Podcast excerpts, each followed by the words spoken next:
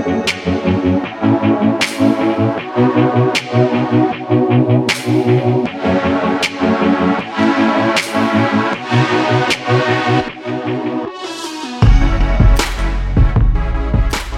und herzlich willkommen zu Folge 19 des Fehlerkultur-Podcasts. Heute sind wir in Hamburg und Kopenhagen, wie die letzte Ausgabe auch bereits. Ähm, wie geht's dir, Julian? Einen wunderschönen guten Tag, Nina. Mir geht es eigentlich ganz gut. Äh, war gestern auf jeden Fall ein anstrengender Abend, so feiermäßig. Aber grundsätzlich war es auf jeden Fall sehr gut und ähm, habe heute ein bisschen länger geschlafen und daher bin ich jetzt ready für einen neuen Podcast. Für jeden, der es nicht weiß, Julian hatte gestern Geburtstag. Ja, das äh, musste man jetzt nicht erwähnen. der Druck auf meiner Seite ist jetzt noch höher, mit so jemandem erfahrenen und weisen Menschen hier einen Podcast zu machen. Ein Vierteljahrhundert, ja. ja, ja. Aber gleichzeitig kann es eigentlich nur dem Podcast zugutekommen. Jetzt tun wir nicht ähm, so nett hier. Muss man mal machen. So einen Tag nach deinem Geburtstag kann ich nicht direkt wieder hier das Bashen anfangen. Ich habe mir Mühe gegeben. Solide irgendwie 25 Sekunden und jetzt geht's wieder los. ja, ähm, so, dann geht es jetzt los. Wir reden heute über das The Thema Nachhaltigkeit. Ähm, das Thema Nachhaltigkeit hat Julian und mich beide in der Studienzeit geprägt, beziehungsweise war in irgendeiner Weise wichtig für uns.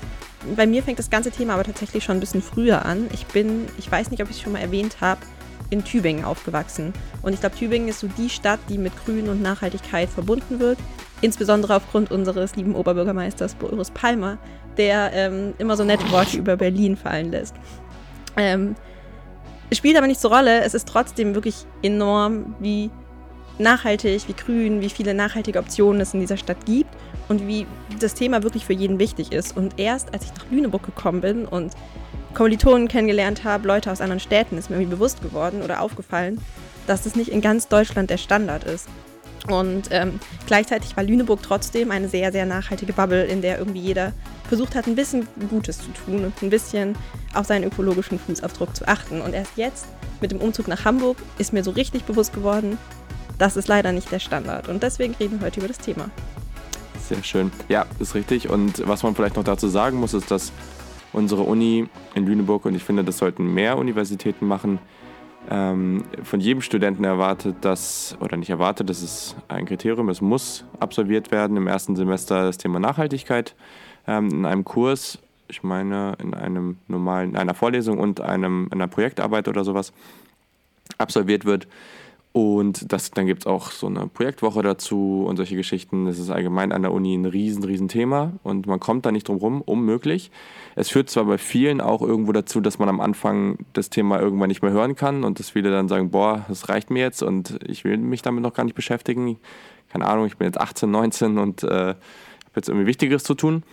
Aber erstens war das vielleicht auch noch ein bisschen mehr so der Fall, als wir angefangen haben, weil ähm, momentan gehen ja Schüler oder schwänzen Schüler ja die Schule am Freitag, um für Nachhaltigkeit zu demonstrieren. Also dementsprechend ändert sich da sicherlich auch einiges. Plus es ist halt auch eine Entwicklung. Also bei ganz vielen sieht man das auch, diese, diese, diese dann teilweise auch echt dummen Aussagen zu Beginn des Semesters, wo man, okay, ich kann das Thema jetzt nicht mehr hören und solche Geschichten. Und dann verändert sich das langsam und langsam und irgendwann achtet man wirklich auf viele Sachen, die einem wichtig sind die Vegetarier- und Veganerrate in Lüneburg bzw. An, der, an der Leuphana an der Uni ist, ich würde mal sagen, exorbitant hoch. Also da kommt man echt nicht drum rum, was ich persönlich sehr cool finde, aber da reden wir noch drüber. Genau, aber das sind halt solche Geschichten, das hat man in Lüneburg viel stärker als in anderen Unis und deswegen ja, ist das halt auch wirklich ein prägendes Thema an der Uni. Und dann dadurch natürlich für die Studenten. Ja, das stimmt. Du hast jetzt gesagt, äh, es schwänzen Leute die Schule. Wäre das was, was du in deiner Schulzeit schon gemacht hättest? Oh, ich finde es schwierig zu sagen, weil grundsätzlich war es, also würde ich schon sagen, dass es mir wichtig war, mich für Dinge einzusetzen. Aber das Thema, wenn du jetzt einfach sagst, damals, das war ja noch nicht so relevant, oder nein, Quatsch, relevant, zweite Worte. Nein, es war noch nicht so aktuell einfach, es war nicht so in den Medien und dadurch weiß ich nicht, ob das so passiert wäre. Andererseits, ich meine, das passiert ja nur, wenn es dann auch wirklich so, in, so stark in den Medien ist.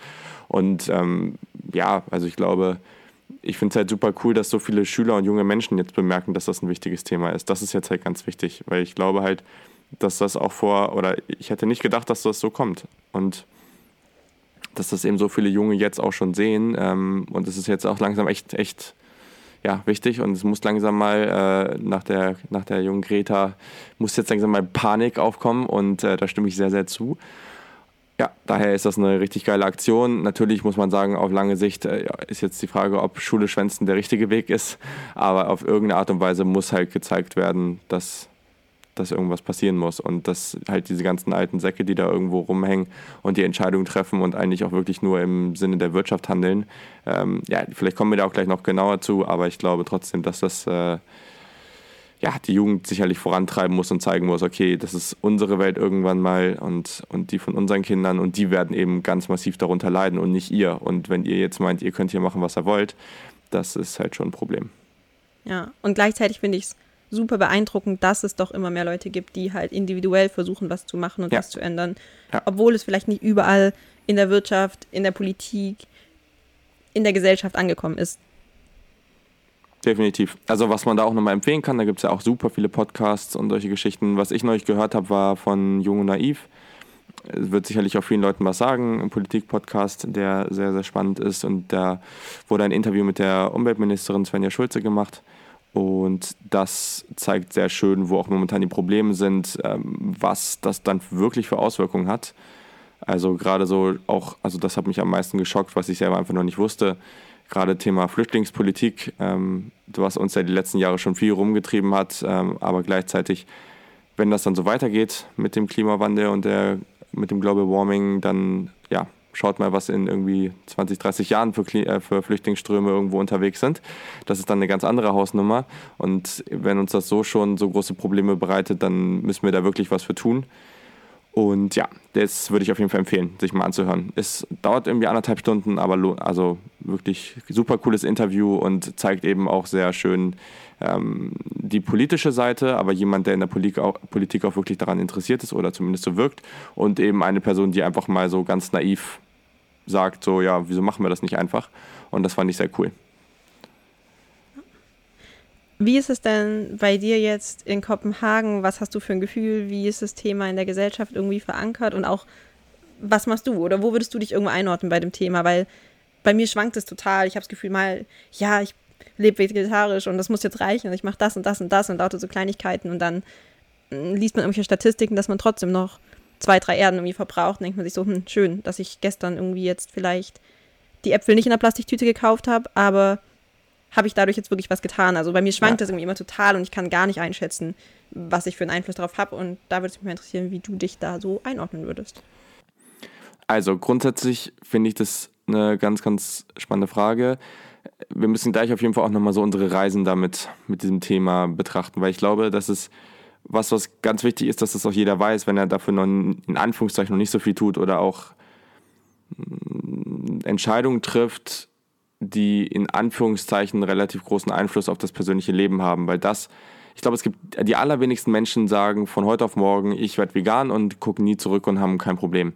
Das ist einfach eine Reise und das ist auch vollkommen okay und das ist normal und damit, das muss man mit sich selber ausmachen, aber es ist halt ein Unterschied, ob man es macht oder nicht also was ich klar erlebt habe, ist, dass eben klar aus, aus der Sprung von Deutschland hierher oder von Lüneburg gerade hierher, beziehungsweise ich war zwischendurch auch noch in Köln, aber äh, ist schon auch ein anderer. Also Dänemark, Kopenhagen ist an sich schon relativ nachhaltig auf gewisse Themen bezogen. Fahrradfahren ist hier natürlich das A und O. Also jeder fährt hier Fahrrad. Es ist eine unglaubliche Infrastruktur dafür. Das ist wirklich super. Es ist richtig klasse. Ähm, es wird da allgemein im, im Stadtbild viel für getan und das ist richtig cool. Aber erstens ist es für mich als Deutschen sehr, sehr, sehr teuer. Und das ist dadurch halt eben auch schwierig, dann die wirklich nachhaltigen Produkte zu kaufen, weil die halt noch teurer sind, beziehungsweise die dann ja auch nicht in jedem Supermarkt irgendwie vorhanden sind und sowas. Und dann ist eben sehr viel mit Plastik und doppelt und dreifach. Das nervt mich echt tierisch und das ist, also da kann man auch gerne, ähm, der, der Franzi, die hatten wir in einer Ausgabe, müssen wir vielleicht nochmal verlinken auch auf Instagram folgen. Das ist da auch äh, in der Folge in den Show Notes. Die macht da ganz viel zu, weil die ist da super im Thema No Waste unterwegs und sowas. Das ist richtig spannend. Die macht da sehr viel für und das ist auch aufwendig, aber es ist sehr cool. Und das finde ich gerade, ich glaube, das wird jetzt so ein bisschen die nächste Challenge, da runterzufahren und da zu minimieren. Mm. Aber ein Thema, was mich halt hier extrem nervt, ist Fleisch, weil die Dänen essen Fleisch wie sonst was. Und es ist überall drin Und ich weiß nicht, in der Uni selbst, dann hast du da irgendwelche abgepackten Quinoa-Salate oder sowas, wo man sich eigentlich denkt, okay, das ist ja genau das Essen, was dann eigentlich für jemanden gemacht ist, der halt irgendwie vegan oder vegetarisch ist. Aber nein, dann ist da Speck drin, weißt du? Also du hast da echt kaum Auswahl. Das ist richtig krass. Und da gibt es wirklich ganz viele Maßnahmen, die hier nicht getroffen werden. Und da hatten wir jetzt auch schon mit ein paar Leuten drüber geredet. Und ich finde, da könnten Unternehmen auch so und, und Unis und all diese, Leu all diese Organisationen so viel für tun, dass sie da halt ihren, ihren ökologischen Fußabdruck halt verringern und da halt was ja, den richtigen Schritt gehen einfach.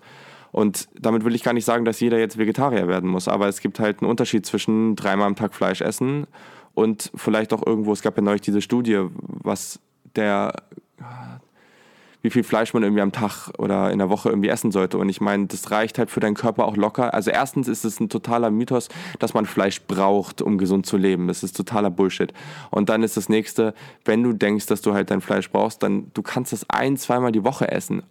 Ein, zwei Mahlzeiten die Woche. Nicht alle Mahlzeiten am Tag. Und das ist auch vollkommen okay. Und wenn das jeder machen würde, hätten wir überhaupt kein Problem. Weil das ist auch ganz oft der Fall, dass das eben ein Thema ist, was sehr, sehr häufig ausgelassen wird. Dann wird über Nachhaltigkeit geredet, dann wird über Autos geredet, über Kohlekraftwerke, über all diese ganzen Geschichten, aber dann wird der Fleischkonsum oder allgemein Landwirtschaft, das ganze Thema, dann auch oft ausgelassen. Und das ist einer der größten Punkte. Das ist enorm. So. Und Vielleicht nochmal ganz interessant, wir haben irgendwann mal einen Kommentar bei iTunes bekommen, das will ich an der Stelle nochmal sagen, der an sich sehr nett war. Ähm, und da wurde aber auch gesagt, ja, es wäre schön, wenn ihr in allen Positionen oder allen kontroversen Themen bitte beide Seiten der Medaille analysieren würdet. Heißt, wir reden jetzt über politisches Thema, dann rechts und links, was ja auch Sinn macht, keine Frage.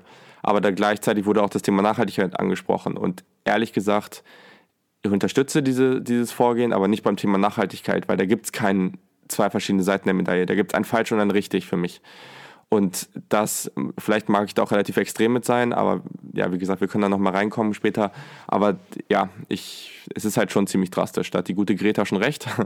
ähm, aber genau, bei meiner Reise war es halt wirklich so, dass irgendwann, ich glaube, es war vor dreieinhalb Jahren oder sowas, da waren wir sogar auf einer Konferenz zusammen. Ähm, da habe ich, oder ich weiß gar nicht, drei Jahre, drei Jahre ungefähr, da habe ich dann beschlossen, vegetarisch zu werden habe das dann noch durchgezogen, das war auch kein Problem soweit und ähm, habe meinen Eltern dann noch auf die Frage, ob ich dann irgendwann auch vegan werde, noch gesagt, ach Quatsch, auf keinen Fall.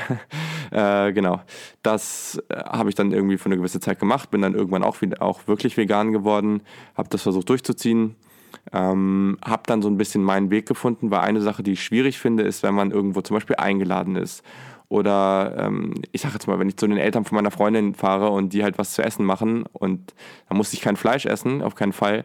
Aber manchmal ist es für viele Leute auch schwierig zu sagen, ich koche jetzt extra was Veganes so.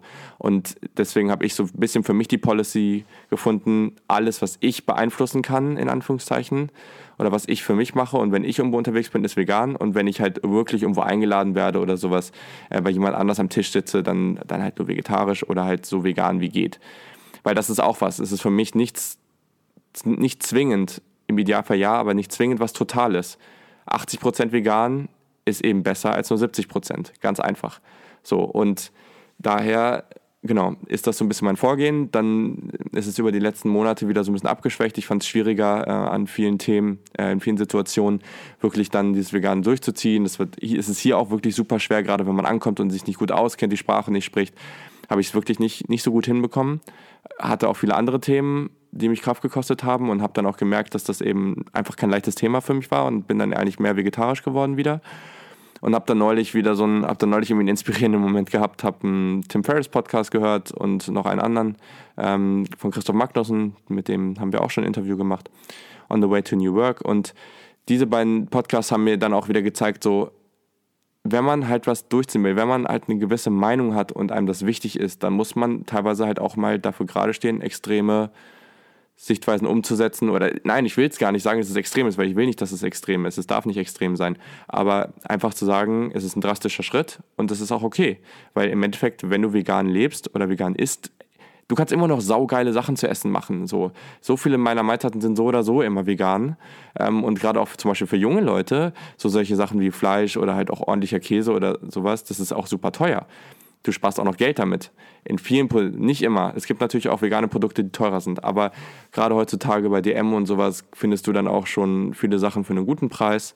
Ähm, viele coole Dips und so auch immer wieder. Also ähm, Milch und Eier brauche ich eigentlich eh nicht. Wenn es Hafermilch eh besser, schmeckt mir eh besser. Also genau, da bin ich jetzt wieder gerade, fange da wieder mit an, aber daran merkt man eben auch, dass es wirklich eine Reise ist, wo man echt, äh, ja, was nicht so leicht ist, das umzusetzen. Und es hat jetzt soweit ganz gut, bis jetzt ganz gut funktioniert. Ich hoffe, ich kann das jetzt durchziehen und äh, genau, will mich mit dem Thema noch, noch viel mehr beschäftigen, um da halt einfach immer weiter voranzukommen. Und das war jetzt ein sehr langer Monolog, es tut mir leid. Ähm, ich möchte auf einen Punkt nochmal spezifisch eingehen, beziehungsweise es hervorheben, weil ich glaube, das ist einfach total wichtig, sich das bewusst zu machen oder wo ich auch einfach die Hoffnung habe, dass irgendwann jeder zumindest dieses Bewusstsein hat, ist, dass es immer noch besser ist, 80 Prozent vegan zu sein, jetzt in deinem Beispiel, mhm. als mhm. 0 Prozent. Und ich glaube, das kann man auf jeden Bereich irgendwo anwenden. Es ist immer noch besser, wenn man mal anstatt zu fliegen Zug fährt und es ist besser, wenn man mal versucht, auf Müll zu, zu achten oder vielleicht gebrauchte Kleidung zu kaufen. Ich glaube, zu erwarten, dass jeder jetzt von 0 auf 100 da ja. einen Lifestyle-Change macht, das geht nicht. Und ich glaube, da kann man dann auch irgendwo nur versagen oder verlieren und letztendlich auch irgendwo von sich enttäuscht sein, weil ich hatte es selbst so ein paar Mal, vegan war irgendwann, wir hatten mal so eine Challenge und diese ein, zwei Wochen, die wir mal gemacht haben, ähm, war cool, hat Spaß gemacht, aber ich habe einfach gemerkt, ich war noch an einem Punkt, ich hätte es nicht 100% durchziehen können und nach diesen zwei Wochen, wo ich das erste Mal wieder so ein Stück Käse gegessen habe, war so richtig so ein Moment, wo ich mich so, wo ich so von mir selbst enttäuscht war. Und das finde ich total blöd und das sollte es nicht sein. Also es sollte eigentlich nicht sein, wo man sich selbst mit fertig macht, aber man sollte vielleicht einfach nur immer wieder im Hinterkopf haben, was kann ich jetzt machen oder was ist die bessere Entscheidung. Mhm. Und wenn man sich das immer mal wieder vorhält und überlegt, dann ist es irgendwann fast ein Automatismus, beziehungsweise irgendwann mal überlegt man nicht mehr, greife ich jetzt zur normalen Milch, sondern dann hat man halt die Hafermilch im Kühlschrank. Das ist dann mhm. keine aktive Entscheidung mehr. Ja. Und ähm, ja, ich glaube, damit könnte man schon wahnsinnig, wahnsinnig viel machen und das Ganze vielleicht auch einfach mal so ein bisschen weniger dogmatisch und extrem aufziehen, weil ja, ich verstehe es, es gibt viele Leute, die da draußen sind und sagen, ihr müsst alle komplett vegan sein und ihr müsst alle und ihr müsst alle, ihr müsst alle. Aber das ist, glaube ich, der falsche Weg, weil davon werden 99 Prozent der Leute nicht angesprochen und fühlen sich nicht motiviert. Aber wenn man einfach irgendwie Möglichkeiten aufzeigt, so hey, ich habe jetzt das und das gemacht, gutes Beispiel von Franzi, sie hat irgendwie, ich glaube, sich eine neue Jacke gekauft oder eine neue gebrauchte Winterjacke gekauft und irgendwie bei Instagram ähm, beschrieben, dass es zwar vielleicht irgendwie ein bisschen länger gebraucht hat, bis sie die gefunden hatte, jetzt aber total zufrieden ist. Und ich dachte mir nur so, ja, warum eigentlich nicht? Also warum eigentlich immer Laptop auf, Online-Shop bestellen und da ist es. Ja. So. Also ja, und ich glaube, so, so Schritte und so Wege sind die, die letztendlich uns weiterbringen. Aber es ist halt auch, man muss auch Ressourcen, seine Ressourcen dafür nutzen. Es gibt ja ein paar verschiedene Themen, die du jetzt auch richtig angesprochen hast. Also zum einen ist es auch das Thema Transport so. Natürlich ist es für mich viel entspannter, zu meiner Freundin nach Mainz, also nach Frankfurt, dann zu fliegen. Aber dann setze ich mich eben doch halt elf Stunden in Zug ähm, und was natürlich irgendwo anstrengend ist. Aber auf der einen Seite ist es billiger und dann kommt noch dazu, dass eigentlich die Zugfahrten meist doch relativ entspannt sind und man ja dabei auch viel machen kann. So. Also es ist ja jetzt nicht so, dass die, dass so eine Zugfahrt, manchmal ist es stressig, aber okay, meine Güte, ist halt so.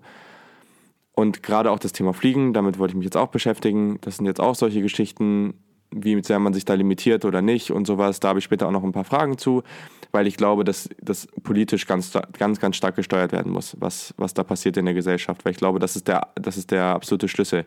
Deswegen da später gern noch zu. Aber genau, das sind auch, auch das Thema Fashion. Slow Fashion gibt es mittlerweile so viel richtig schöne, nachhaltige Fashion-Labels, die da super viel machen. Blue Ben ist ein super Beispiel, hatten wir in unserer ersten Folge, den Ali da am Start, der Gründer. Die machen sich auch super gut. Und da gibt es ganz, ganz viel. Da gibt es auch tolle, tolle Leute, die man folgen kann. Mhm und eben tollen Labels. Und das ist das nächste. Du oder jeder eigentlich von uns hängt doch genug auf Instagram, auf Twitter, auf Facebook, sonst worum.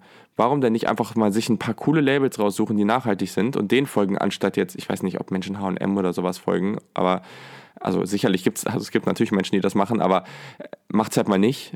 Auch wenn die hinter ihrer Kasse da stehen haben, oh ja, hier, wir sind nachhaltig und blablablub, sind sie halt nicht.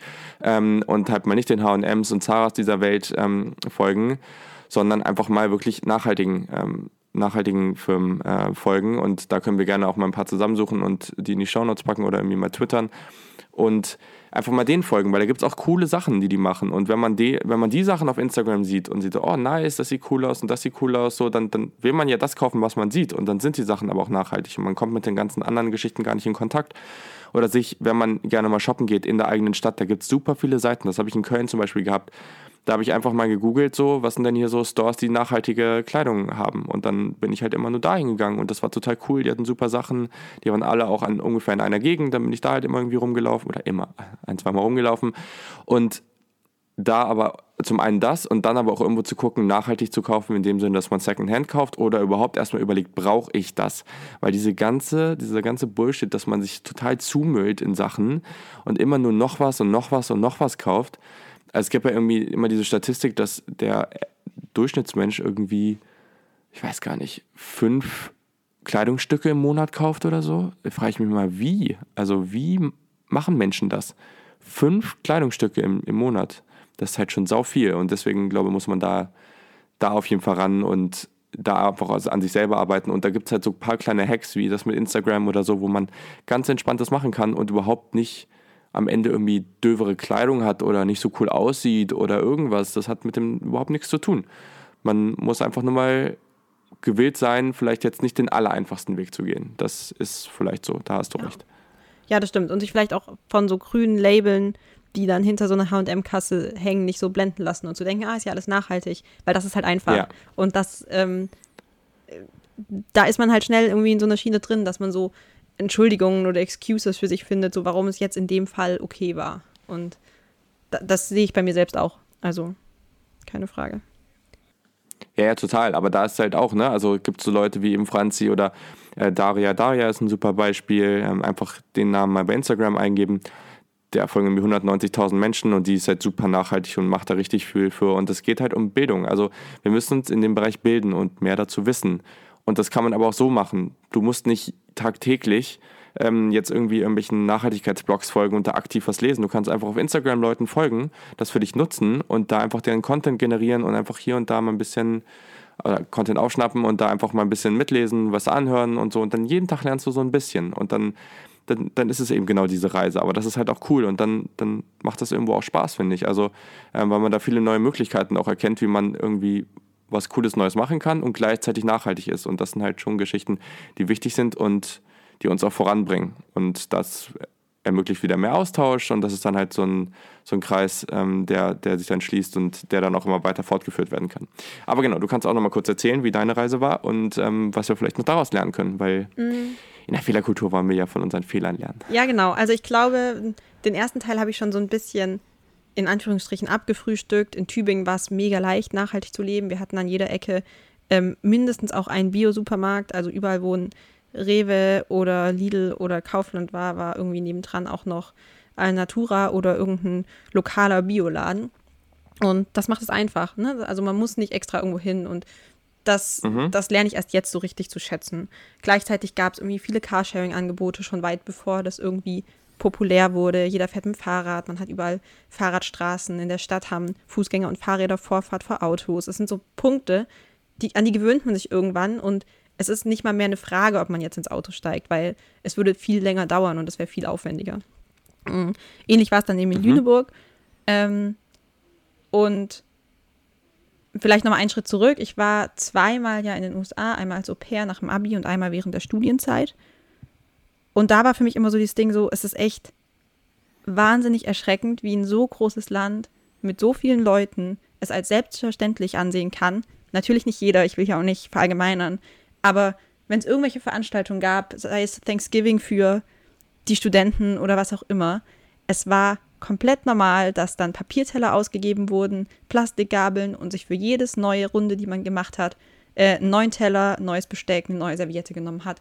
Und das hat mich wirklich erschreckt. Also es war wirklich so ein Punkt, wo man auch fast nicht mehr drum rumkam, weil es gab keinen normalen Teller, der da stand, den man sich hätte nehmen können.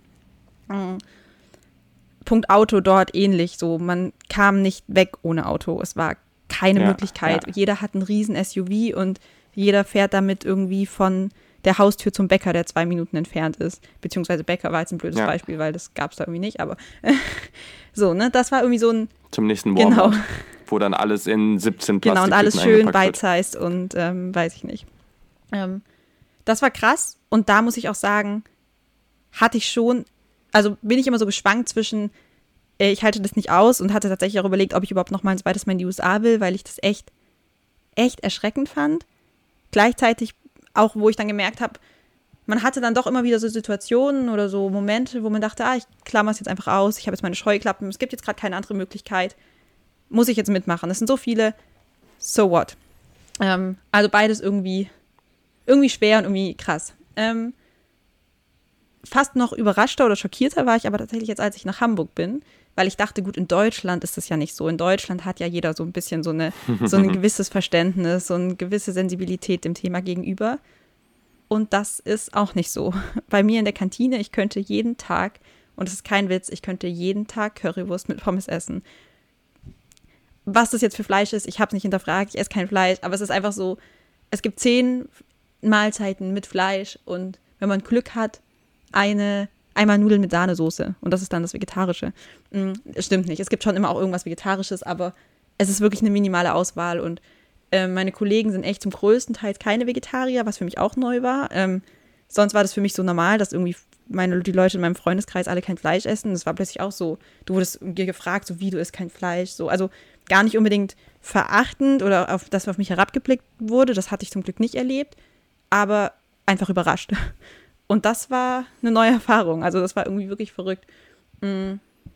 Genau, das heißt, hier bin ich jetzt und würde sagen, so, wie auch du schon gesagt hast, wenn ich zu Hause bin, wenn ich so meinen Alltag habe, achte ich auf viele Sachen. So, wenn ich einkaufen gehe, ich habe irgendwie Beutel, ich hole nicht alles in Plastiktüten mit, ich mm, gucke ein bisschen drauf zu achten, was esse ich. Ähm, vegetarisch bin ich eigentlich schon, im, also schon lange, beziehungsweise habe noch nie richtig viel Fleisch gegessen, aber das war für mich nie so eine große Umstellung. Aber mh, mm, ne, so Themen, da, da, da finde ich es recht einfach, aber ich merke auch, seit ich arbeite, ist das leider kein großer Teil meines Lebens mehr. Also ich gehe einmal die Woche einkaufen, wenn es hochkommt und ich mhm. koche mal so alle zwei, drei Abende was bei mir zu Hause. Und äh, ich glaube, da hatte ich dann im Studium einfach doch einen größeren Einfluss durch meine Entscheidungen in meiner Freizeit, weil die Entscheidung gibt es jetzt nicht mehr so viel. Mhm. Ja. Ich glaube, das ist auch so ein Ding, wenn das noch nicht so etabliert ist oder noch nicht komplett automatisiert, sagen wir es mal so, und man dann in den neuen Lebensabschnitt wiederkommt, das ist, das ist super schwierig. Also sei es entweder wie jetzt hier, Umfeld, dadurch, dass du Sprache nicht sprichst, nicht genau weißt, wo gibt's was, oder eben auch, du kommst in eine neue Stadt, plus du hast viel weniger Zeit. Also Zeit ist da ein Faktor bei, ne? Und das ist halt das Ding. Das Umfeld, wo wir leben, ermöglicht es eben noch nicht. So, wenn es nur noch veganen Kram geben würde, das wird ja nicht passieren, aber oder wenn es viel einfacher wäre, viel mehr unverpackt Abteilungen oder Supermärkte geben würde, solche Geschichten, dann würden es auch mehr Leute machen. Das ist halt immer so, ne? Also wenn das Angebot da ist, dann würden auch mehr Leute darauf eingehen, weil viele wissen davon ja auch gar nicht. Ähm, aber ein Thema, was ich jetzt sehr interessant fand, war gerade das Kantinenthema. Das mhm. wollte ich dann eh noch ansprechen. Weil es ist ja wirklich so. Also ich verstehe nicht so ganz, das ist bei mir jetzt bei meiner Arbeit auch so. Also man kann sich bei der Arbeit für echt guten Preis, auch leckeres Essen, kann man sich da anmelden. Ähm, wenn man da in der Woche über die Mittagspause arbeitet. Das ist halt so ein Studentenjob und dadurch halt eben arbeitet man natürlich nicht Vollzeit. Und dann ist es so, du musst natürlich sagen, wenn du vegetarisch haben möchtest. Und dann wird das halt irgendwie, wenn genug Leute zusammen sind, dann je nachdem ein bisschen mehr bestellt davon. Die Frage ist aber, wieso? Also Unternehmen müssen doch ein Interesse daran haben, nachhaltig zu sein. Und solche Geschichten irgendwie, meinetwegen sollen sie sich das auch auf die Fahne schreiben. Die können das auch gerne für PR-Maßnahmen nutzen. Das ist vollkommen okay. Aber bitte dann auch wirklich nachhaltig sein und nicht nur dieses Fake und wir nutzen es trotzdem für PR. Das ist das, was mich stört. So, aber wieso ist es denn so rum? Wieso macht man denn nicht einfach, dass du willst Fleisch essen und musst das anmelden? Sonst gibt es vegetarisch zum Beispiel. Oder ähm, was ich auch schon hatte beim Praktikum in Hamburg, da war es so, man hat so Essensmarken bekommen, wo man dann irgendwie 6 Euro waren die irgendwie und das Unternehmen hat dann 3 Euro übernommen und wir und, wir und, den, und also dann 3 Euro hat man geschenkt bekommen praktisch und dann den Rest des Betrags musste man halt dann selber bezahlen. So. Und wieso macht man denn nicht zum Beispiel, keine Ahnung, du kriegst, wenn du was mit Fleisch isst, 2 Euro und wenn du vegetarisch isst, halt 3 Euro oder sowas. Weißt du, also irgendwelche kleinen Hacks, um einfach aufzuzeigen, such doch mal in der Karte auch einfach nach den Sachen, die vegetarisch sind oder vegan oder wie auch immer und die trotzdem total geil sind. So, und da einfach mal zu schauen, dass man das Unternehmen da auch mal was für tut. Weil das ist wirklich was, das ist mir ein absolutes Rätsel und ich höre jetzt immer mehr von Unternehmen, wo halt wirklich wo es einfach keine, also einfach keine, kein Fleisch mehr gibt in der Mittagspause, ganz einfach. Und ich glaube, viele sind auch so, dass sie dann ein bisschen anti werden oder sagen, ich finde ich doof, finde ich kacke, keine Ahnung. Aber ich glaube, bei ganz vielen werden, die werden sich auch daran gewöhnen und die werden da gar kein Problem mit haben. Weil viele auch gar nicht. Das beste Beispiel, irgendwann haben wir in Hamburg da am Jungfernstieg gibt es so ein kleines, ich weiß nicht mehr, wie es heißt, aber gibt so ein kleines Café, ähm, da gibt es mittags immer ein, also es ist komplett vegan und gibt ein Essen immer, ich meine es ist komplett vegan, auf jeden Fall gibt es immer ein Mittagessen dort und das wird immer eine Stunde vorher auf Facebook veröffentlicht und da sagen die dann immer, ähm, was es halt gibt und das ist halt eigentlich auch mal ganz cool und dann haben die noch ein, zwei andere Sachen, so eine Quiche und sowas und dann gibt es halt immer auch so Monster Cookies, richtig groß, richtig geil, richtig lecker. So, und die sind halt vegan so. Und äh, die sind fast wie eine eigene Mahlzeit. ähm, und dann haben wir die, die uns halt ab und zu mal geholt so und haben die halt mitgenommen und dann ist, und weiß gar nicht, dann ist auf jeden Fall, ich weiß gar nicht, wer es war, auf jeden Fall irgendein relativ smarter Mensch, der relativ viel zu sagen hat. Ähm, bei dem Unternehmen ist halt an mir vorbeigerannt und hat sie irgendwie gefragt, so hier, kann ich nicht ein Stück davon abhaben? Und hat sie, hat sie sich genommen, also klar, ne? Und dann, und so, oh, das ist ja geil schmeckt ja mega gut. Und so, ja, ist vegan. Und so, hä, wie? Vegan kann auch lecker sein? Und diese Reaktion, die kriegt man so oft. Und ich denke mir, Alter, es ist so dämlich, weil so viele Menschen ganz oft auch mal vegan essen und dann ist es cool. Aber sobald du dann das Thema, das Kind beim Namen nennst, sage ich mal, und sagst, oh, das hier, lass mal was Veganes machen, das, nee, das, das finde ich kacke. So, und es gibt sicherlich auch viele, die nicht so sind und viele, die da das das jetzt so sehen wie wir, klar, aber es gibt auch ganz, ganz viele, die da nicht so sind und die sich mit dem Thema nicht beschäftigen wollen und sagen, ich habe das jetzt schon immer so gemacht, es macht jetzt auch keinen Unterschied und es macht eben einen Unterschied. Das ist einfach so. Es ist wirklich so. so wenn man sich da mal richtig mit beschäftigt, da gibt es auch schöne Netflix-Filme zu. Ähm, ich weiß nicht, hast du die, also Before the Flood ist gut, Conspiracy ist gut, all diese Dinger. Da gibt es so viele schöne Statistiken, die aufzeigen, was man persönlich auch für einen Impact haben kann. Und das ist halt, ja, es macht mir ein bisschen fertig, dass Unternehmen da auch so wenig für machen wollen. Das ist das, was, das ist echt ein bisschen schade. Wobei ich tatsächlich sagen muss, und ich bin überrascht, dass ich das jetzt tatsächlich in der Folge habe. Ich hätte gar nicht gedacht, dass es jetzt großen Punkt gibt, wo ich widersprechen würde. Aber nur für dich, äh, unbekannter iTunes-Kommentierer. Ich glaube, der Punkt, warum bietet ein Unternehmen nicht nur vegetarisches Essen an, da gehe ich nicht so ganz mit. Ich, für mich fände es super cool. Ähm, ich würde das begrüßen, so aus meiner subjektiven Sicht. Ich muss trotzdem sagen, irgendwie, ich weiß nicht, irgendwie finde ich das dann zu einfach für die Leute, die, die essen. Also, ich weiß nicht, wie ich es beschreiben soll. Also, es ist zu einfach, dass man jetzt den Leuten sagt, es mhm. gibt jetzt einfach nur noch vegetarisch und deswegen seid ihr automatisch nachhaltig. Irgendwie habe ich so das Bedürfnis in mir drin, dass es ah. jeder versteht und dass es jeder, dass jeder dieses Bewusstsein hat, weil nur dann kann man es, glaube ich, wirklich auf alle Bereiche aus, breiten und nur dann kriegt man es auch hin, wenn vielleicht die Wirtschaft oder die Politik nicht direkt mitgeht, dass irgendwo diese nachhaltigen Entscheidungen in jedem Bereich getroffen werden. Und mhm. irgendwie, vielleicht, vielleicht, vielleicht erwarte ich da auch zu viel von den Menschen und vielleicht habe ich da auch zu große Hoffnung. und letztendlich irgendwas wie eine Abgassteuer ist ja nichts anderes. Es ist ja auch irgend, also ja. es geht ja in die gleiche Richtung. Es ist auch irgendwo dieses Unnachhaltige unattraktiv zu machen oder dem Ganzen einen, einen höheren Wert beizumessen im Sinne von, man muss dafür zahlen. Ja. Deswegen, ja.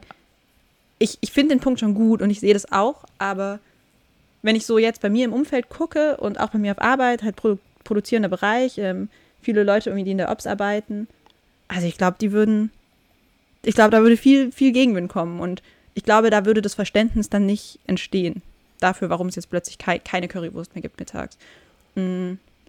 Und ich glaube, ja. das muss man auch, ja. das muss man auch irgendwie, irgendwie annehmen. Also ich finde es auch in Ordnung, wenn nicht jeder sich damit beschäftigt hat. Ich glaube, je nachdem, wo man herkommt, ist es einfach kein Thema. Und wenn, ja, wenn das, das Fleisch bei Penny mhm. irgendwie zwei Euro kostet und es schmeckt einem, dann ja, klar, kauf so, ne? Wenn du dir, also wenn du einfach nie de, darüber Gedanken gemacht hast, was dahinter steckt und was das damit verbunden ist.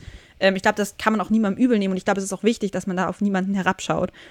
Aber eben drum habe ich so den Herzenswunsch in mir, dass irgendwann einfach jeder das Verständnis hat und wie man das hinbekommt, keine Ahnung. Ja, aber dann, wir haben ja eben auch darüber geredet, dann mach halt ein Incentive in dem Sinne, dass du halt das anmelden musst, wenn du Fleisch essen willst oder ja. sowas, weißt du? Dann machst du dir nämlich eine aktive, aktiv Gedanken darüber zum Beispiel. Das ist ja auch was. Ähm und ja, vielleicht irgendwo auch. Ich glaube, das ist sicherlich ein Prozess. Das ist ja wie mit allen Sachen, die du in ein Unternehmen auch neu mit reinbringst. Klar musst du dann was dafür tun. Du musst sicherlich irgendwie Also du kannst das nicht einfach von heute auf morgen ändern in so einem großen Unternehmen, sondern musst natürlich irgendwie schauen, okay, wie erkläre ich das jetzt? Wie, wie bringen wir das rüber? Wie können wir unsere Leute auch bilden in dem, in dem Bereich, wenn sie da vielleicht noch nicht so viel für gemacht haben und so. Und das sind natürlich Sachen, aber das ist halt auch, ja, was dann irgendwo dazugehört. Und vielleicht ist das eben auch wichtig, dass das Arbeitgeber machen, um da vielleicht auch ein bisschen mehr Impact haben zu können an der Stelle. Ich glaube, das ist ein wichtiger Aspekt, den du da gerade nennst, aber gleichzeitig habe ich auch irgendwo die Meinung, dass es schwierig ist, da, sich da viel auf Hoffnung zu basieren und zu sagen, okay, ich, ich habe so eine starke, aber irgendwo habe ich auch nicht mehr so eine starke Hoffnung in die Menschheit, weißt du? Also an manchen Punkten will ich das haben, aber irgendwie denke ich mir auch so, es ist jetzt schon so lang und irgendwie denken sich alle, ja, es ist ja noch so lang hin und es passt schon alles noch. Aber man muss einfach sagen, und das ist jetzt das gute Beispiel, ich sage das jetzt einfach mal aus dem anderen Podcast, diese 1,5 Grad durchschnittliche äh, Grad ähm, Erderwärmung, genau so ist es, ähm, der Welt, das ist ja kaum noch aufzuhalten. Über einen Grad haben wir schon und anderthalb ist kaum noch aufzuhalten. So, das sind, ist, oder das ist ein Durchschnittswert. So, das ist hier vielleicht nicht immer so drastisch, auch wenn wir jetzt schon Sachen merken, dass es auf einmal so diese krassen Schneemengen gab und sowas. Das sind auch alles keine Zufälle. So, aber wenn du jetzt mal zum Beispiel, das Beispiel wurde da genannt, ins, in, in die ähm, Gegend vom Himalaya gehst oder sowas, so, da, gerade wenn das da halt grundsätzlich die Höhe, auf denen die Leute, die Menschen dort leben, viel höher ist, das sind dann eher 4 bis 6 Grad Erwärmung. So, das ist eine ganz andere Geschichte. Das ist super extrem. Da gibt es dann irgendwann richtig drastisch Probleme mit dem Trinkwasser und das würde nicht mehr lange dauern, bis die Probleme mit dem Trinkwasser hätten und bald keins mehr hätten. So, in der Gegend lebt irgendwie so ein Fünftel der, ähm, der Erdbevölkerung das sind Flüchtlingsströme, mach da mal, da wird es dann witzig so. So, und das sind halt Geschichten, wo wir das hier aber nicht merken. Das ist das Problem zum Beispiel in Deutschland. Deutschland ist ein sehr, sehr mächtiges Land, hat sehr viele Ressourcen, ist aber in einem eigentlich sehr strategisch guten Spot, weil wir haben jetzt nicht irgendwie andauernd irgendwelche Erdbeben oder Überschwemmungen oder haben wir auch alles klar, weil wir haben jetzt nicht irgendwelche krassen Stürme andauernd oder so. Es gibt viele Länder, Länder die da halt viel mehr drunter leiden. So. Aber auf der einen Seite müssen wir halt da was machen, weil wir da halt so eben so ein Land sind, was, wo eben viel passiert und wo wir eben viel Macht haben und viele Ressourcen. Aber gleichzeitig hast du auch recht, ich war letztes Jahr auch in China und da sind wir auch wieder beim Thema mit dem Verringern von Fliegen und sowas. Ne? Das ist halt auch nicht so einfach, aber beziehungsweise schon, aber wir wollen ja irgendwo auch die Welt sehen. Das ist halt, das muss man irgendwie in Einklang bringen. Aber da habe ich das auch gesehen. In China, da leben so viele Menschen, alles mit Plastik. Da ist null Verständnis für das Thema das ist also vor allem einfach bei dem einfachen Menschen, der da irgendwo wohnt und der da sein Ding macht, das ist alles mit, also alles, alles und dreimal in Plastik. Also da kriegst du beim Bäcker, kriegst du was, ein Brötchen, das wird einzeln in Plastik gepackt und dann noch in eine große Plastiktüte. Und jedes andere Brötchen, was du kaufst, wird auch noch in eine einzige Plastiktüte gepackt. Und das machen dann irgendwie eine Milliarde Menschen da. Ja, cool. Also das ist halt eine Katastrophe, aber gleichzeitig, was die natürlich ganz gut hinbekommen, ist, sehr drastisch und schnell Veränderungen durchzusetzen deswegen habe ich da zum Beispiel ein bisschen mehr Hoffnung als in einem Land wie den USA, wo halt sehr viel auf Freiheit gebaut wird und sehr viel gesagt wird, okay, ihr könnt alle machen, was ihr wollt, so ungefähr. So, ne? Also das sind halt so Geschichten, ähm, ja, das ist nicht so leicht, aber ähm, ja, weiß gerade auch nicht, wo ich hin will damit, aber ne, das ist halt dadurch das, das, was übergeordnet über uns ist, was wir nicht beeinflussen können, ist sehr, sehr schwierig. Aber da kommt eben die Politik ins Spiel und da habe ich eben gleich auch noch ein paar Ideen. Aber genau, das ist halt dann eben auch einfach sehr extrem. Ja, und ich glaube, das ist tatsächlich eines der größten Probleme, dass wir in Deutschland die Folgen nicht spüren. Also faktisch spüre ich nichts mhm. vom Klimawandel. Also klar, kann es sein, dass es letztes Jahr so warm war wegen des Klimawandels, aber wehgetan hat es mir vielleicht nur mal einen Nachmittag im Büro, als ich ein bisschen mehr geschwitzt habe als sonst so. Ne? Also eigentlich leben wir halt noch sehr komfortabel und ich glaube, da ist auch das Problem, viel Nachhaltigkeitsdebatten werden auf so einem großen Level geführt und es wird gesagt, die Gletscher schmelzen und das passiert irgendwo auf der Welt und ich glaube, das Problem ist, die Menschen interessieren sich nicht für Gletscher, wenn sie noch nie einen Gletscher gesehen haben. Ich will damit jetzt nicht sagen, es interessiert ja. niemanden, aber es ist einfach zu weit weg und es ist nicht konkret genug, weil irgendwie ja. klar, irgendwie ist es was, was einen irgendwie schockiert und wo auch ich mir so denke, das ist total schlimm und wenn man dann so Zahlen sieht, wo man sich einfach nur so denkt, das kann einfach nicht sein, dass, dass wir das angerichtet haben und gleichzeitig ist es so weit weg, dass ich, dass ich, also, dass ich ganz ehrlich sagen muss, das ist mir zu unkonkret. Also, das fällt mir schon schwer, dazu einen Bezug mhm. aufzubauen und ich glaube, wenn jemandem das Thema noch ein bisschen egaler ist als mir, dann macht er sich da einfach keine Gedanken drüber. Und ähm, deswegen muss man irgendwie einen Weg finden, zu zeigen, warum auch für uns der Klimawandel schlimm ist. Ja. Mhm. da vielleicht nochmal, wie gesagt, ein Verweis auf die Junge und Naiv-Folge. Das ist sehr gut. Da gibt es auch viele sehr, sehr, sehr konkrete Beispiele ähm, für auch was bei uns sein kann äh, in ein paar Jahren. Ähm, genau, deswegen würde ich echt nochmal euch anhalten dazu, das, äh, das zu hören. Ist auf jeden Fall auch einfach cool zu hören, ist auch unterhaltsam. Also nicht einfach nur äh, was, was man dann tun sollte, sondern macht auch Spaß. Genau. Und dann habe ich jetzt noch mal so ein paar Ideen, ähm, die da auch ein bisschen besprochen wurden, was du davon hältst. So, ähm, ich meine, Fliegen ist eben was, was sehr, sehr schwierig ist im Sinne von Klimawandel, nachhaltig sein. Wie siehst du das, wenn man sagen würde, und klar, ist es immer cooler, wenn Innovationen das Produkt besser machen und nachhaltiger, als dass wir uns irgendwas verbieten.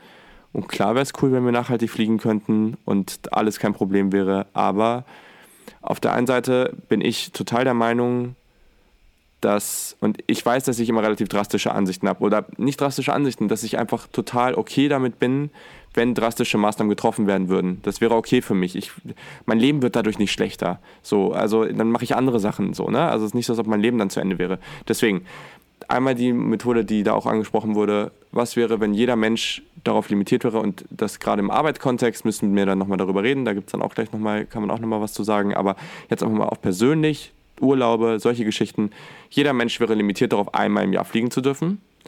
Und was denkst du zu dem ganzen Thema, dass es einfach höhere Steuern haben sollte, in dem Sinne, dass die Flüge einfach viel teurer wären und solche Flüge wie ich fliege jetzt mal für 20 Euro nach äh, Südspanien und zurück ähm, nicht mehr möglich wären, sondern eigentlich, dass alles erst ab 200 losgeht und weite Flüge eigentlich, ich sage jetzt mal, deutlich über 1000 Euro kosten, sodass es richtig wehtut. Ähm, was würdest du zu diesen beiden Maßnahmen sagen und wie stehst du dem Ganzen gegenüber? Ganz ehrlich, das ist der Punkt, der mir so am meisten wehtut und wo ich, glaube ich, so den größten inneren Konflikt habe, weil ich es hm.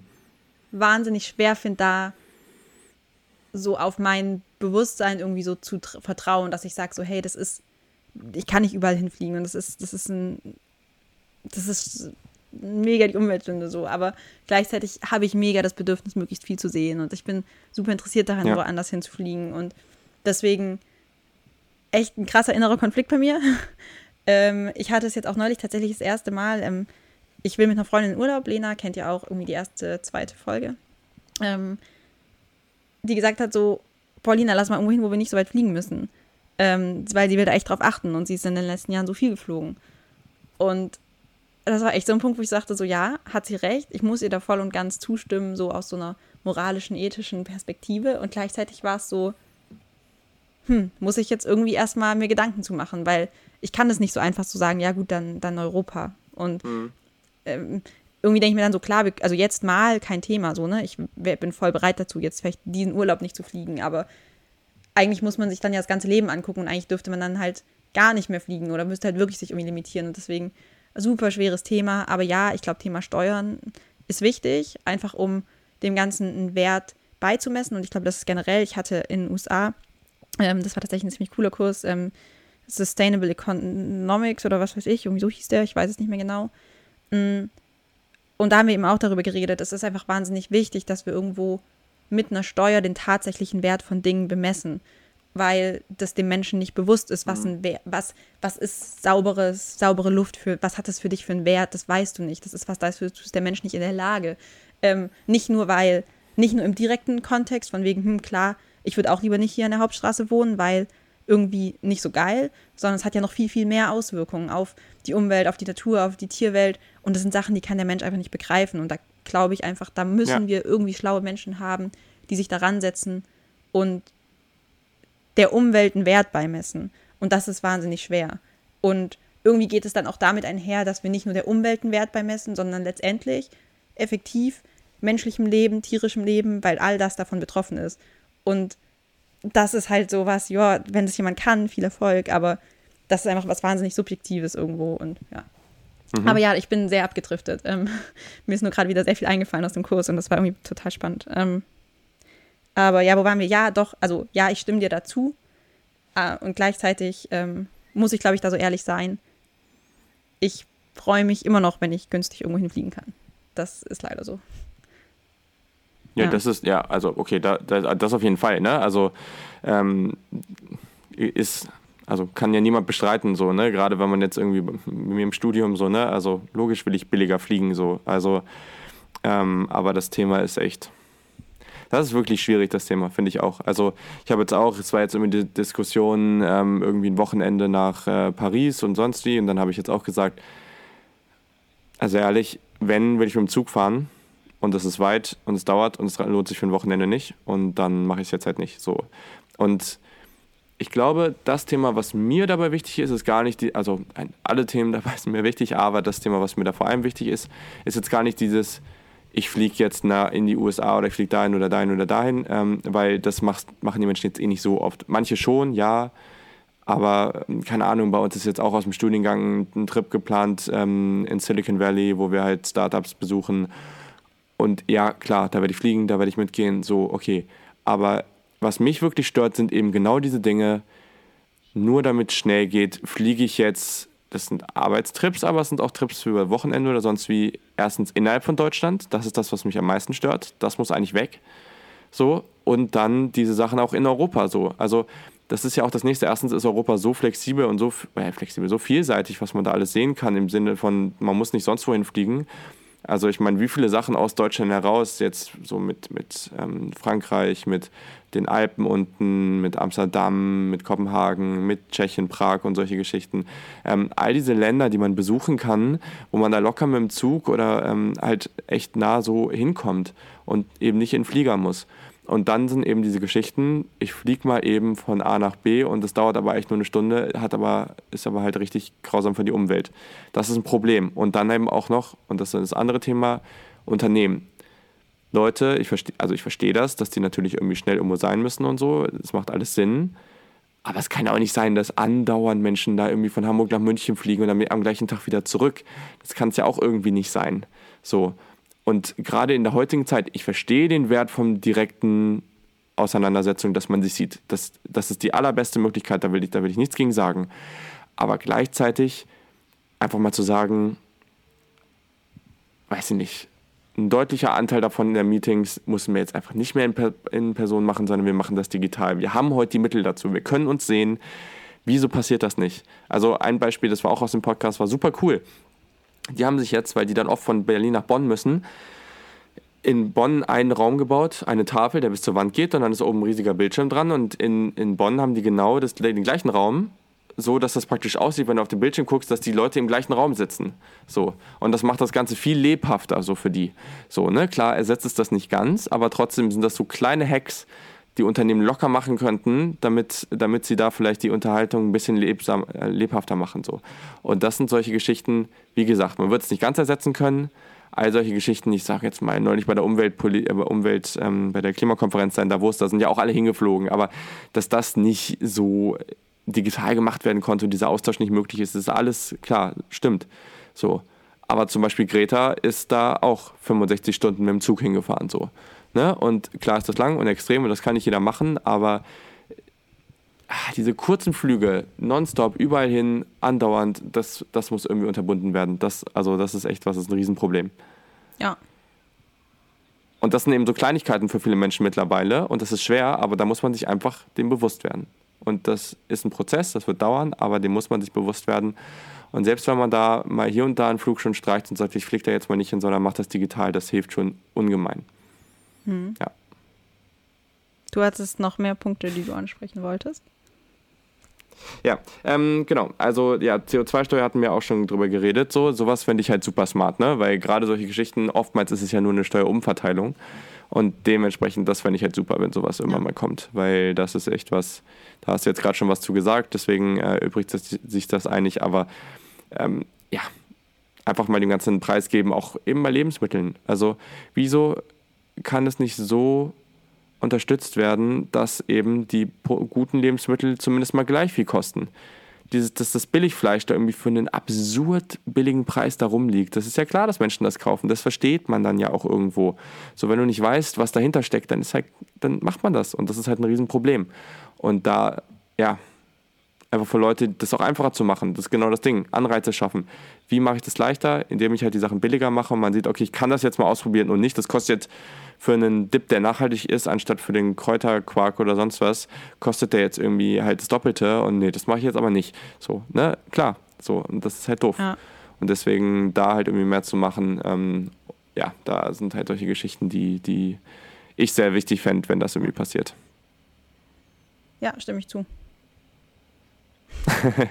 ja, aber ich weiß, also das mit dem Fliegenthema ist echt anstrengend. Also das ja. ist super schwierig. Ja. Das verstehe ich total. Gerade weil unsere Generation das ja auch so gewohnt ist, halt viel sehen zu können und früh viel zu sehen. Ja. Ne? Also das ist. Du bist jetzt sehr leise nee, gerade. ich überlege nur gerade. Das ist tatsächlich ein Thema.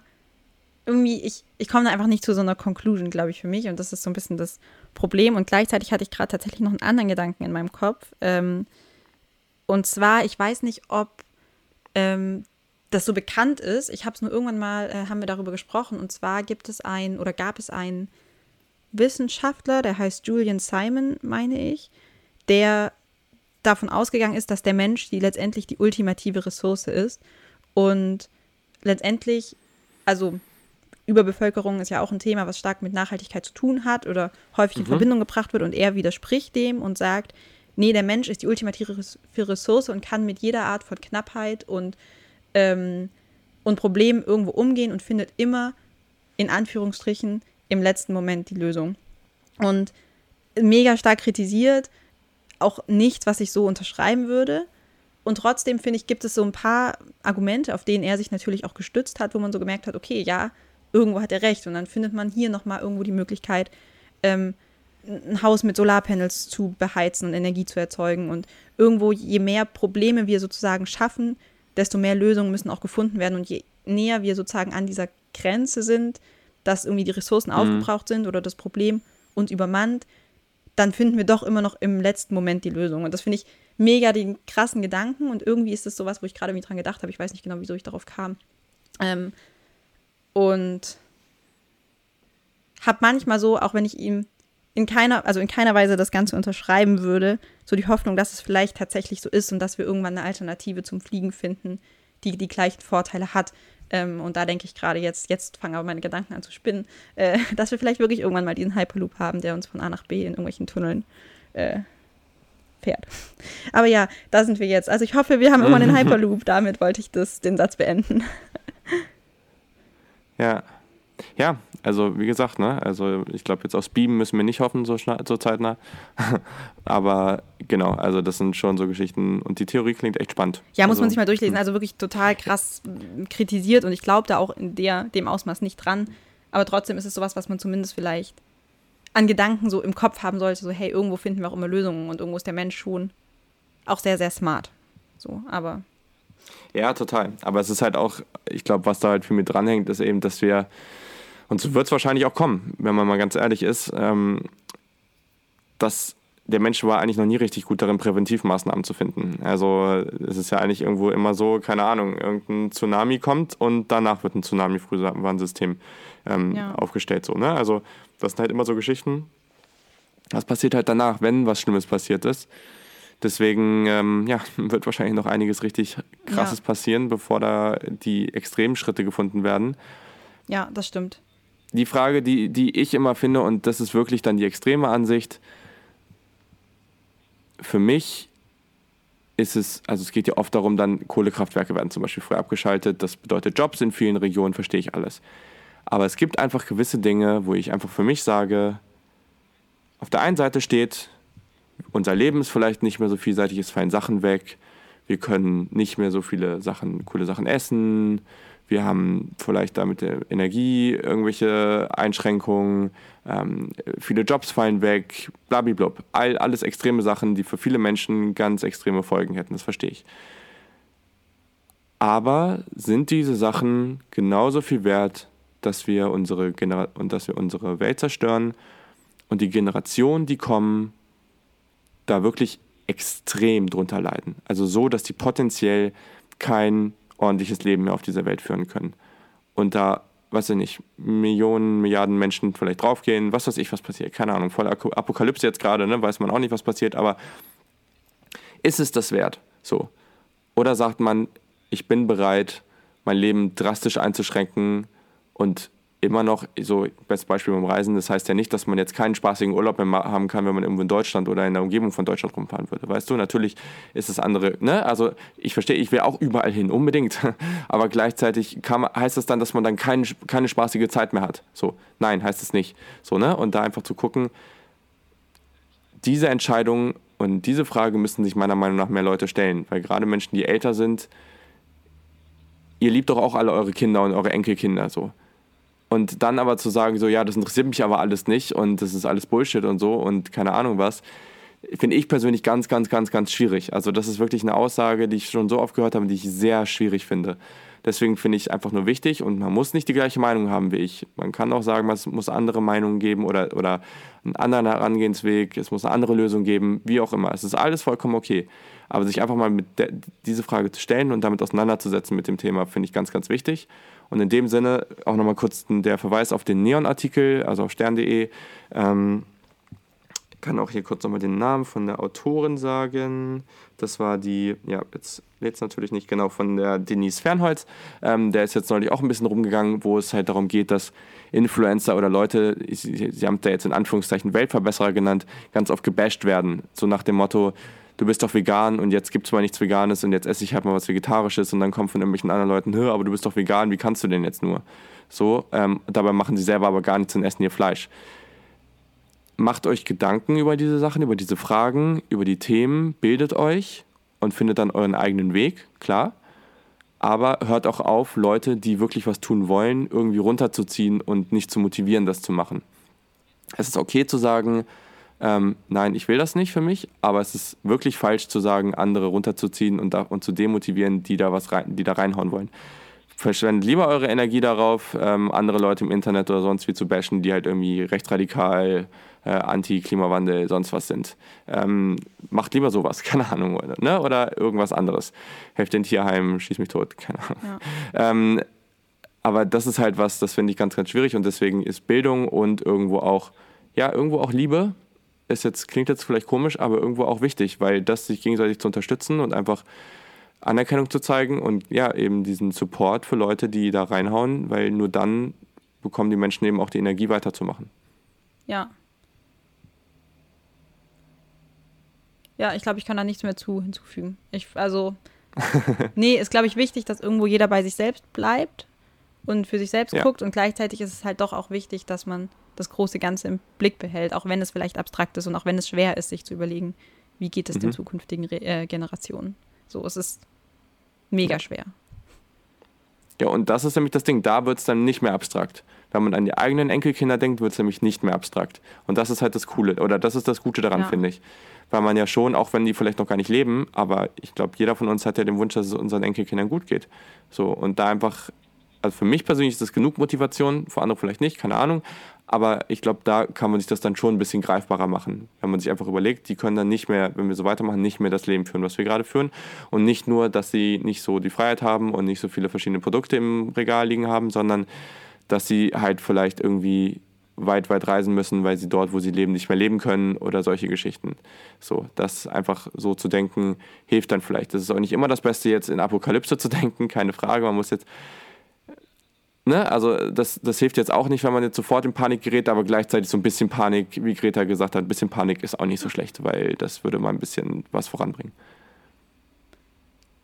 Hast, ja, ne? ja. Hast du noch was?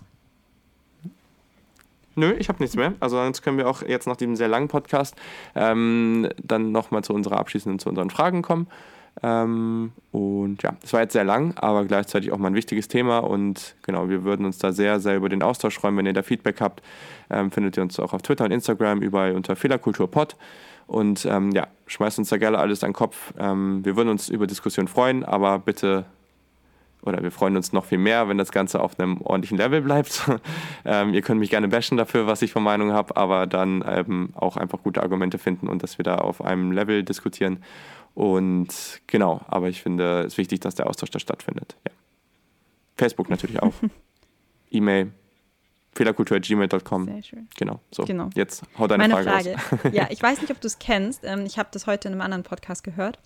Ähm, beziehungsweise die haben das Thema aufgegriffen. Und da geht es darum, dass man ab und zu Nahrungsmittel oder Lebensmittel hat, die man so richtig, richtig feiert und irgendwie gefühlt nur noch das ist, weil man es so gut findet. Hast du da was im Moment? Hm. Es ist sehr interessant, weil ich habe das oft, dass ich so eine bestimmte Sache für einen Zeitraum. Wir haben zum Beispiel jetzt wieder was gemacht. Ähm, wir sind im Supermarkt rumgelaufen und wussten nicht, was wir machen sollen. Und dann haben wir gedacht, okay, dann haben wir so ähm, tatsächlich, passt jetzt auch ein bisschen zum Thema, so veganes Kebab-Zeug gefunden. So und dachte, okay, hm, ob das was wird. Aber gedacht, okay, wir probieren es halt mal. Und dann, ich habe mir früher ganz oft so Pitas geholt, so diese Brottaschen, und habe das einfach so, dann mir so ein, so ein ich sag jetzt mal so eine Art Bolognese, aber halt dann ohne Fleisch, ne? halt mit irgendwie Tomate und Gemüse und so ein Kram gemacht und das dann so befüllt. So. Und, und dann ein bisschen Salat dazu und so. Und das haben wir dann da auch gemacht mit dem Zeug. Und ähm, das habe ich zum Beispiel immer andauernd gegessen. So. Ich habe immer so Phasen, wo ich dann eine Sache und die esse ich dann jeden Tag so ungefähr. Oder aber mir ist das halt oft so eine Gemüsepfanne, aber du redest jetzt, glaube ich, gerade auch so von einem Produkt. Ja, oder so von äh, einer einzigen Sache. So genau, von so. Ja. Die man, so weiß nicht, so ein Brotbelag, so den man dann immer nur noch isst, oder. Ähm. Ja, also, weißt du, ich habe eine ganz, ganz krasse Schwäche für Marmelade. Also, wenn gutes, gute Marmelade ist, dann könnte ich das Zeug auch echt, also so pro Frühstückssession so ein Glas Marmelade wegfeuern oder in zwei. Also, das, das geht leider schon. Das ist halt auch super ungesund.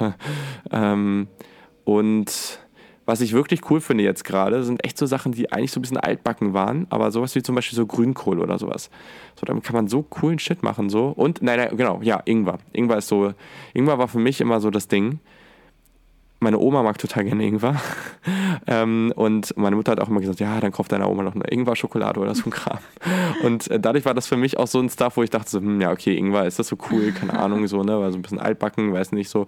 Und ähm, jetzt habe ich irgendwie gesehen, so in asiatischen, beim asiatischen Kochen oder auch im Tee oder sowas, so mega geil. Oder gerade auch in Smoothies und solchen Geschichten, mega nice. Also ja, Ingwer könnte ich momentan irgendwie andauernd reinpfeifen, weil das irgendwie auch so ein bisschen so einen Push gibt ja. und so ähm, so ein Ingwer-Shot am Morgen.